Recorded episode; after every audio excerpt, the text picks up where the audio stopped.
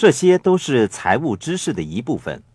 你懂得的财务知识越多，赚的钱就是越容易，赚到的钱也就会越来越多。最初这些财务知识对我来说是没有什么意义的，但是经过不断的学习钻研之后，我有所得益了。财务知识是让你超越别人、达到致富目标的一个关键因素。学校教育提供了在 E 和 S 象限工作所需要的技能。换句话说，如果你想成为一名好雇员，就该上学。学校是训练你成为好雇员的最佳地方。你想成为一名秘书，上学去吧；你想成为一名医生，也到学校去。学校会训练你成为好医生。你想取得 MBA，学校也是你最佳的选择。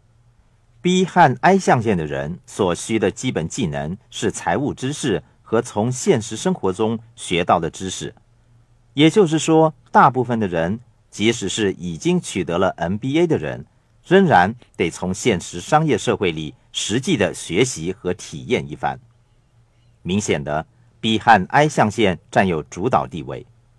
B 和 I 象限的人需要的是实际的生活经验、良好的判断力和领导技巧。学校没有教我们这些知识，我们需要从现实生活中学习和实践。这就是我向人们建议保留日常工作，在工作之余开办企业的原因，因为你可以透过日常的工作学习到有关的知识。情况就如同学习脚踏车一样，需要一段时间的学习，期间还经过无数次的跌倒和摔跤。不要为了开办企业而辞去工作，也不要像我的穷爸爸那样被辞去之后建立企业。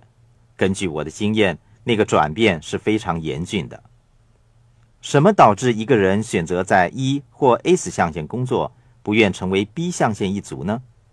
如果你追求的是安全和舒适，那么你会被一和 S 象限所吸引，那是十分重要的，那是你的选择。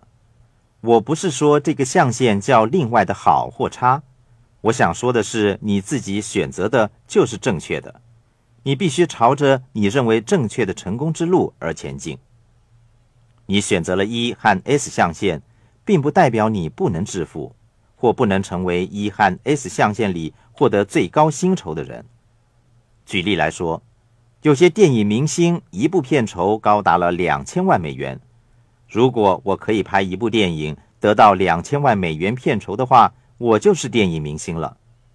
如果我可以在足球队里担任四分卫，每年赚取六千万美元的话，我就是一个 S 象限的人。如果我可以像杰克韦尔许管理通用电气公司一样，我会顺着公司的梯子一步一步往上爬，以一象限的身份经营通用电气。当我衡量自己能力的时候，正如富爸爸说：“你一点也不聪明，没有什么过人之处，而且。”是挺懒惰的人，所以我选择了在 B 象限工作。那些要求好像是为我而定的，而且没有其他象限可以容纳我了。我并没有说哪一个象限较好或差。你认为在哪个象限可以成功的，就到那个象限去吧。记住，保持日常的工作，在工作之余参与投资的活动。我有一个在旅行社当代理人的朋友。在航空公司新定的佣金制度之下，赚到的钱没有从前的那么多，他怎么办呢？他现在全职从事投资的工作，在旅行社做兼职代理人，把角色都调换了。他把自己学到的知识和技巧应用到股票和房地产的交易上。我们都一样，凭着学到的知识，配合自己的性格，尽自己最大的能力做到最好。所以你自己选择的就是正确的。